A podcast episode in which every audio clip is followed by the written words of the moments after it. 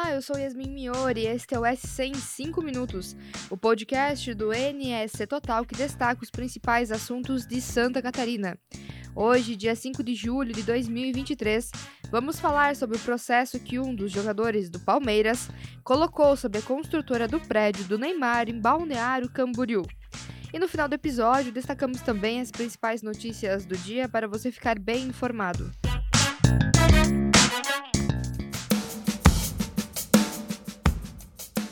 O atacante Dudu, do Palmeiras, pediu indenização na justiça à construtora Pascoaloto e GT, alegando atraso na entrega das chaves do edifício Yacht House by Pininfarina, em Balneário Camboriú.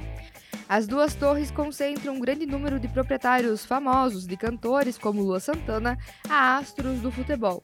Além disso, uma das coberturas pertence a Neymar. A colunista Dagmar Spouts, do NS Total, explica o motivo do processo.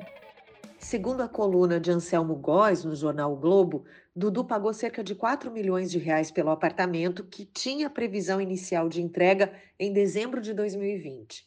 O prazo acabou sendo estendido em um ano, mas o jogador diz que só recebeu o apartamento, as chaves, em maio de 2022.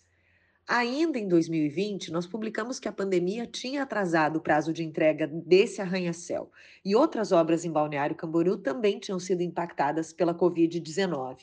Além de problemas com insumos para construção, a construtora teve que reduzir a circulação de pessoas como medida sanitária que era imposta naquele momento. Dudu está pedindo indenização de 150 mil reais, o que corresponde ao aluguel de um imóvel no período em que ele aguardou pelas chaves.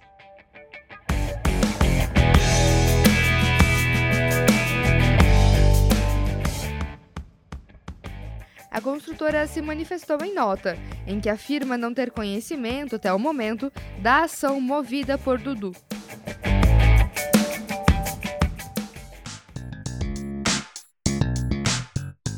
Agora, seguindo nos destaques de hoje.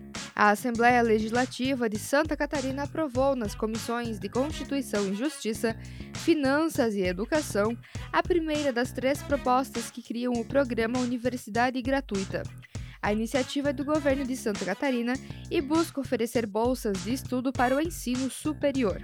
A votação ocorreu na manhã desta quarta-feira e o texto segue agora para a apreciação dos demais deputados.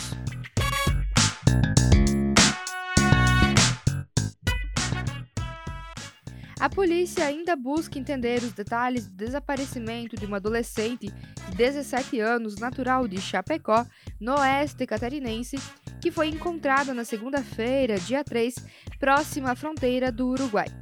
Um homem de 35 anos que estava com ela foi preso por suspeita de aliciá-la. A investigação trabalha nas tratativas de trazer os dois para Santa Catarina nos próximos dias. Pelo NS Total, você confere tudo o que já sabemos sobre o caso e o que ainda falta saber.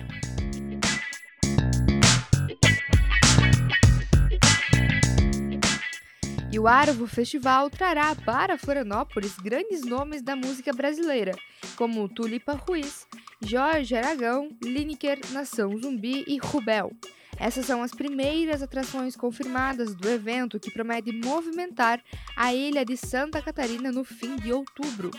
A programação completa você confere no site